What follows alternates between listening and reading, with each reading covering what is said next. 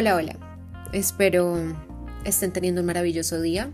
Yo soy Valentina Rodríguez y me gustaría darte la bienvenida a mi podcast de Cerebro. Así que, una oportunidad para compartir y hablar de psicología, ciencia y salud de una manera un tanto distinta. Así que invito a que te relajes, te sientes, te sirvas algo de comer o de beber y a que comencemos con el episodio de hoy.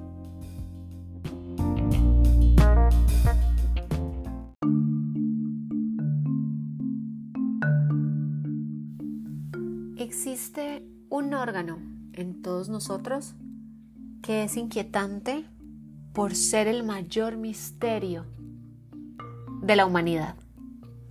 Uno, porque es el responsable de todos los avances que hemos tenido como civilización y de todos los retrocesos.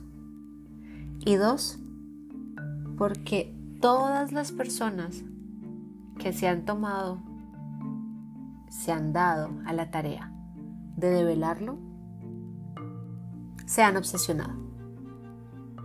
Totalmente. En el episodio de hoy hablaremos de un misterio grandísimo, como ya se los acabo de decir. Y este es llamado el cerebro. Quería hacerlo desde que comenzó el podcast pero decidí dejarlo para este momento porque se merece, se merece ser el primero en el 2023. Aparte de eso, quiero que lo indaguemos de otra forma, sin tanta terminología compleja. La idea es que entendamos cuándo comenzó todo el afán por resolver los misterios de este órgano e indaguemos en lo que la historia nos comparte sobre por qué aún no hemos podido resolverlo y también todas esas teorías y técnicas para estudiarlo, que aunque hoy puedan sonarnos absurdas, en su época eran todo un éxito. Creo conveniente que hablemos inicialmente de un hombre llamado Edwin Smith. Creo que muy pocos lo conocen. De hecho, yo no lo conocía gracias a, a esta investigación a este podcast eh, lo conocí. Ya saben a lo que me refiero. Aprendí sobre él. Y vamos a comenzar antes de hablarles de por qué, cuál es la conexión con el tema del cerebro y Edwin Smith. Quiero que hablemos un poquito de su vida. Este hombre, Smith, nace en Connecticut en 1822. Resulta que Smith dedicó parte de su vida a traficar antigüedades hasta que un día le comenzó a interesar la egiptología. Para quienes no lo sepan, según el diccionario de la Real Academia Española, la egiptología es el estudio de la civilización del antiguo Egipto. Con esto en mente, Smith decide aprender todo sobre esta civilización, todo, su idioma, su cultura, todo. Toma la decisión de viajar a Londres y posteriormente a Brasil para estudiar el idioma. Pero no fue suficiente, Smith no se conformó y en el año 1858 empaca sus maletas y se muda a Luxor, una ciudad egipcia que está edificada sobre las ruinas de Tebas. Están ubicadas, que están ubicadas a lo largo del río Nilo. Allí, cuatro años después de haber llegado, en 1862, conoce a un negociante egipcio llamado Mustafa Aga y adquiere de sus muy malintencionadas manos una de las dos partes de un papiro que data del año 1600 antes de Cristo. Bastante antiguo, ¿no? Es así que Smith decide trabajar arduo por conseguir la segunda parte y posteriormente por intentar traducirlos. Pero no lo logra, no tiene éxito en la traducción. Sin embargo, él sabía que eso era importante y nunca lo publica. Jamás lo publicó. Pero a todos nos llega la hora y Smith fallece en 1906 y deja el papiro en manos de su hija. Ella no sabía qué hacer. ¿Ok? No, podía traducirlo. Eh, sabía que era importante porque su papá lo conservó, pero ella quería saber por qué su papá lo había conservado y decide donarlo a la Sociedad de Historia de Nueva York. El papiro siguió siendo un misterio, hasta que 14 años después, en 1920, llega a manos de James Henry Brest, quien fue el encargado de traducir ambas partes del papiro, gracias a que en ese momento se desempeñaba como el director del Instituto de Estudios Orientales de la Universidad de Chicago. Pero él no trabajó solo, pues el doctor Arnold V. Lookhart, profesor de fisiología y amante de la historia de la medicina, le ayudó en esta travesía que duró varios años. Se preguntarán, yo en su momento lo hice, ¿por qué un amante de la historia de la medicina se uniría a este hombre, a James, para traducir el papiro? Pues resulta, amigos míos, que este papiro se cree que podría pertenecer al libro secreto del médico. Conectemos todo esto con la historia del cerebro. Resulta que el papiro en su estructura consta de 48 casos médicos ordenados topográficamente, perdón el trabalenguas, según la ubicación de cada lesión, comenzando por la cabeza y terminando en la cadera. Cada caso tenía un título, un examen que había sido realizado, un diagnóstico, un tratamiento y comentarios acerca del caso. Muy completo. Un ejemplo de un caso que podíamos encontrar en este papiro, que posteriormente se llamó el papiro de Edwin Smith, era sobre una herida abierta con una fractura del cráneo en múltiples fragmentos y la ruptura de las meninges. Era el caso número 6. Y en el papiro podemos leer la primera descripción conocida de la historia de este gran misterio, de este maravilloso órgano del que hoy estamos hablando. Esa descripción dice así. Al examinar la herida, se puede tocar la víscera del cráneo, palpándose unas ondulaciones parecidas a escorias del cobre fundido. A veces, las vísceras laten bajo los dedos de la misma forma que las fontanelas de los niños pequeños. Eso, eso sí es un trabalenguas y es simplemente para decir que hay una herida abierta con una fractura del cráneo en múltiples fragmentos y la ruptura de las meninges. Es más cortico lo que les acabo de decir que toda la descripción que se encontraba en el papiro, pero tengan en cuenta, no se conocía, no se había indagado sobre el cerebro. Es más, muchos ni siquiera sabían que eso era lo que había dentro de su cráneo. Pero este fue el paso que nos abrió el camino. Este esta es la puerta que nos abrió, que se nos abrió para poder recorrer el camino hacia lo que hoy conocemos sobre el cerebro. Vamos a viajar un poco más atrás en el tiempo. Atrás me refiero a desde el momento en el que se descubrió el papiro, o sea, mucho más atrás de cuando se descubre el papiro, pero mucho después de que haya sido escrito. Nos vamos a ir a la Escuela de la Medicina Griega en la ciudad de Alejandría durante el siglo III a.C. Allí residen dos médicos, Herófilo y Erasistrato, quienes fueron los primeros médicos en realizar disecciones de cadáveres de forma consecutiva, uno tras otro, uno tras otro, uno tras otro.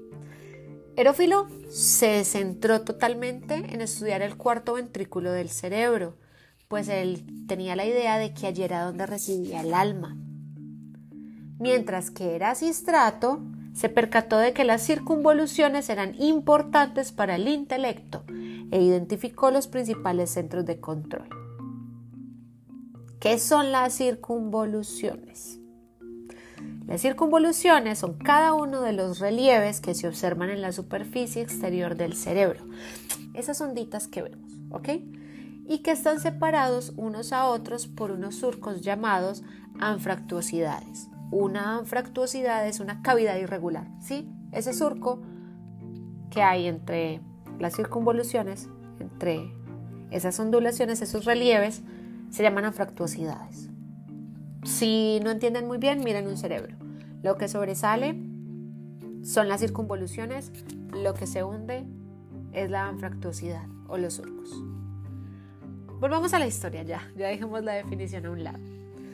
Años después de Herófilo y Erasistrato aparece Galeno de Pérgamo.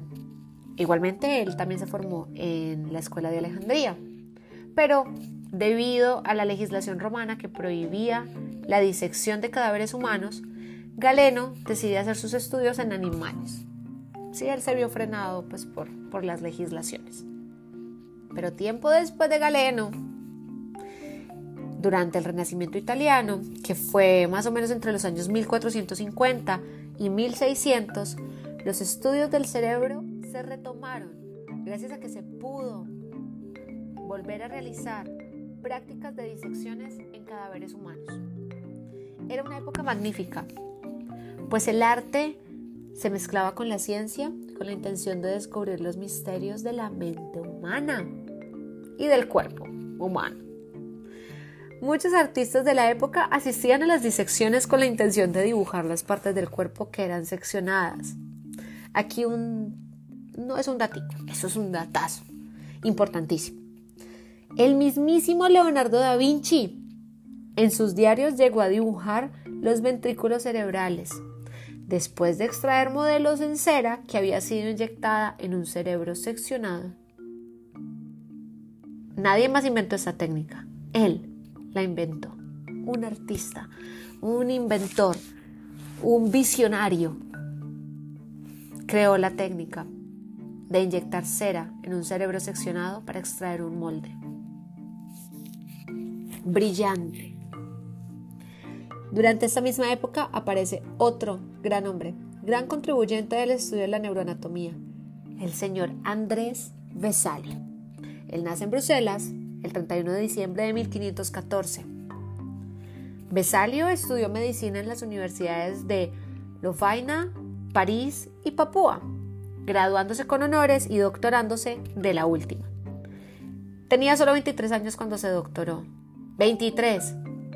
Se doctoró el 5 de diciembre de 1537 y tan solo un día después, la Universidad de Papúa lo nombra catedrático de anatomía y cirugía. Tenía que ser bueno, ¿no? Besalio, como catedrático, se las arreglaba para hacer demostraciones de anatomía que fueran excepcionales. Él mismo se encargaba de diseccionar las partes que enseñaba y se rehusaba profusamente a dejar que otro cirujano las hiciera. Gracias a esta experiencia en la disección de cuerpos humanos, Besalio logra crear en 1543 su obra maestra, llamada Sobre la estructura del cuerpo humano, el cual podemos darle al cual podemos darle el título del primer tratado moderno de anatomía que ha existido. Y todo esto debido a la rigurosidad y la claridad con la que Besalio la redacta. Aquello que le entregó el título del fundador de la anatomía moderna. Con respecto al cerebro, Besalio no se quedó atrás, pues su aporte fue enorme para la neuroanatomía. Al dejar plasmado en su libro una gran cantidad de información sobre la estructura del cerebro humano y el sistema nervioso, que servían para aclarar cómo es que están conformados y cuáles son sus funciones. Un chismecito aquí, cortico. Todo lo que hizo Besalio desmontó toda la teoría de Galeno. Toda.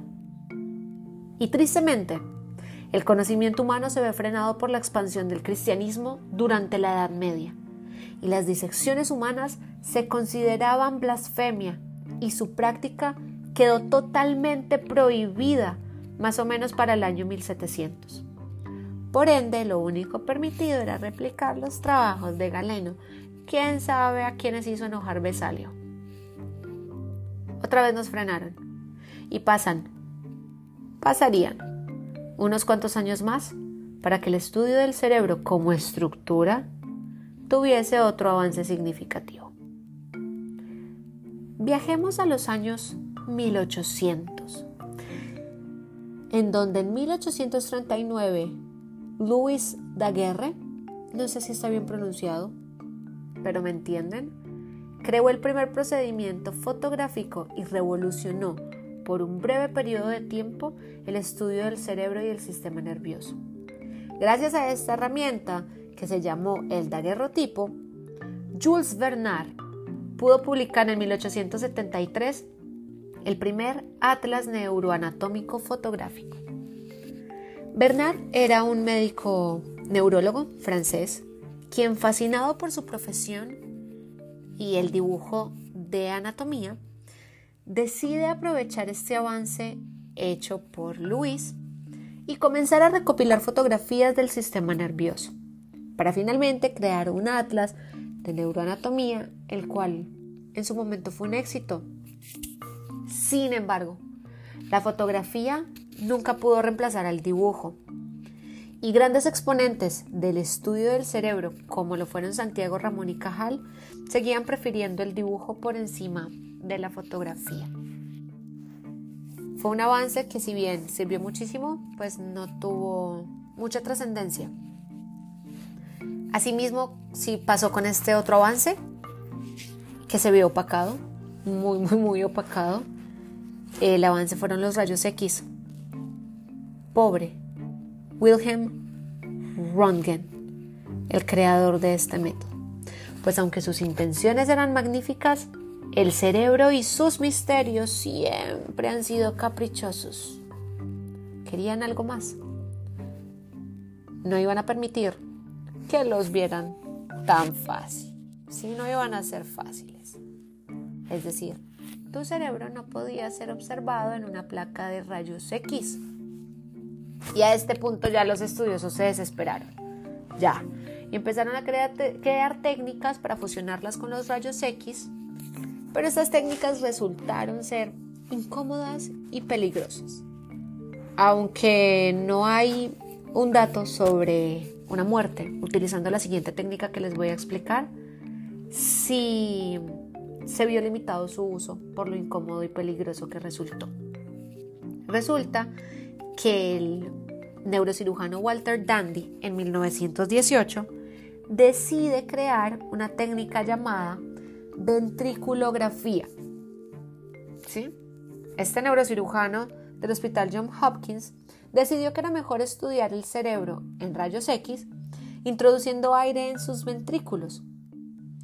Pero no resultó tan bien, pues una variante de esta primera técnica que se llamaba la neumoencefalografía, donde se introducía el aire a través de una punción lumbar, era demasiado incómoda y por eso pues, limitaron su uso. Tan solo imagínense. Ya de por sí una punción lumbar es dolorosa. La idea de la punción es que introduzcan una aguja larga en el espacio entre dos vértebras lumbares. Como para que a esto le sumen que te extraigan líquido cefalorraquídeo y lo reemplacen con aire o helio, tan solo para lograr ver tu cerebro en una placa de rayos X. Doloroso, ¿no? ahora entendemos por qué la limitaron. Yo personalmente no sería capaz de someterme. No. Pero bueno, sigamos.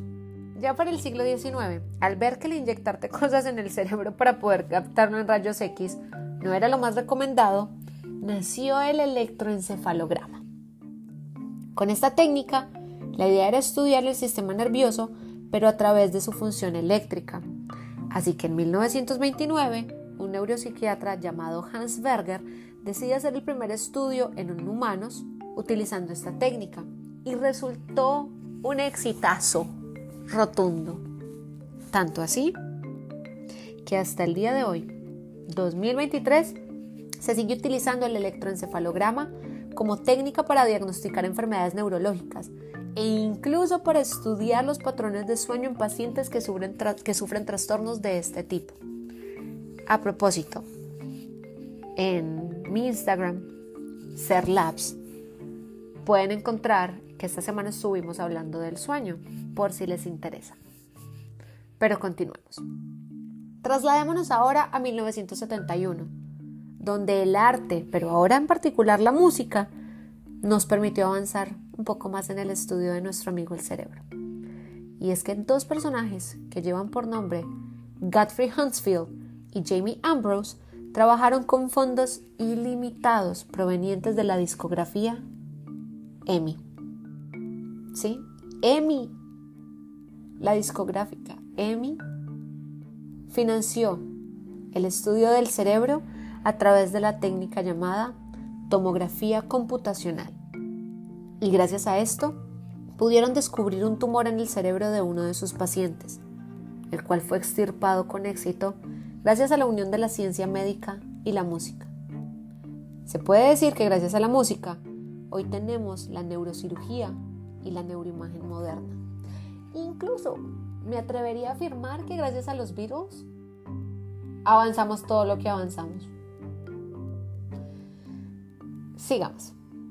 Finalicemos la charla de hoy con dos técnicas más, dos técnicas más que han resultado ser todo un éxito y que son indispensables para investigar los misterios del cerebro. Estas son la resonancia magnética funcional y la tomografía por emisión de positrones. Con la primera, la resonancia magnética funcional, se comenzó despacio, pues era importante saber cómo funcionaba la resonancia magnética nuclear. Eso era importante primero para poder crear las máquinas que generarían las imágenes de nuestro cerebro. Así que no fue sino hasta la década de los 80, 1980, que aparecieron los primeros aparatos para obtener estas imágenes. Pero desde los 70 ya se estaban creando los prototipos. Tres amigos, Raymond Damadian, Paul Lauterbur y Peter Mansfield, fueron los que desarrollaron estos prototipos que posteriormente se vendieron a hospitales e instituciones médicas para poder realizar el examen de resonancia magnética. La segunda técnica, que es la tomografía por emisión de positrones, nace en 1975, gracias a Michael Phelps y Edward Hoffman, quienes desarrollaron el primer escáner. Lo que permite esta técnica es estudiar el metabolismo de nuestro cerebro a través de la inyección de moléculas que contienen un átomo especial, el cual es radioactivo. ¿Sí? Eso es lo que ilumina las zonas que se desean estudiar y nos permiten ver a través del aparato las partes del cerebro en las que estamos interesados. Estas dos técnicas han perdurado en el tiempo, igual que la tomografía computarizada y que la electroencefalografía. Tanto así que hoy se combinan con la intención de mejorar no solo el diagnóstico de las enfermedades neuronales, sino también con fines investigativos, para aprender un poco más acerca de los misterios que nuestro cerebro alberga. No obstante, nos falta más. Porque aunque nuestro cerebro sea capaz de, hacerse, de hacer preguntas sobre sí mismo y de investigarse, cada vez que aprendemos algo nuevo sobre este misterio, otros aparecen y esa es la idea. Pues la maravilla más importante del universo no debería sintetizarse ni conformarse con definiciones generalizadas de lo que es y lo que hace. El cerebro es un misterio y me atrevo a decir que lo seguirá siendo por muchos años más, si no es que por siempre. Muchas gracias por escucharme en este primer episodio del año, créanme, me emociona mucho estar aquí con ustedes. Espero todos pasen un magnífico día, tarde, noche. Y yo los espero en otro episodio más, aquí en el cerebro. Así que, adiós.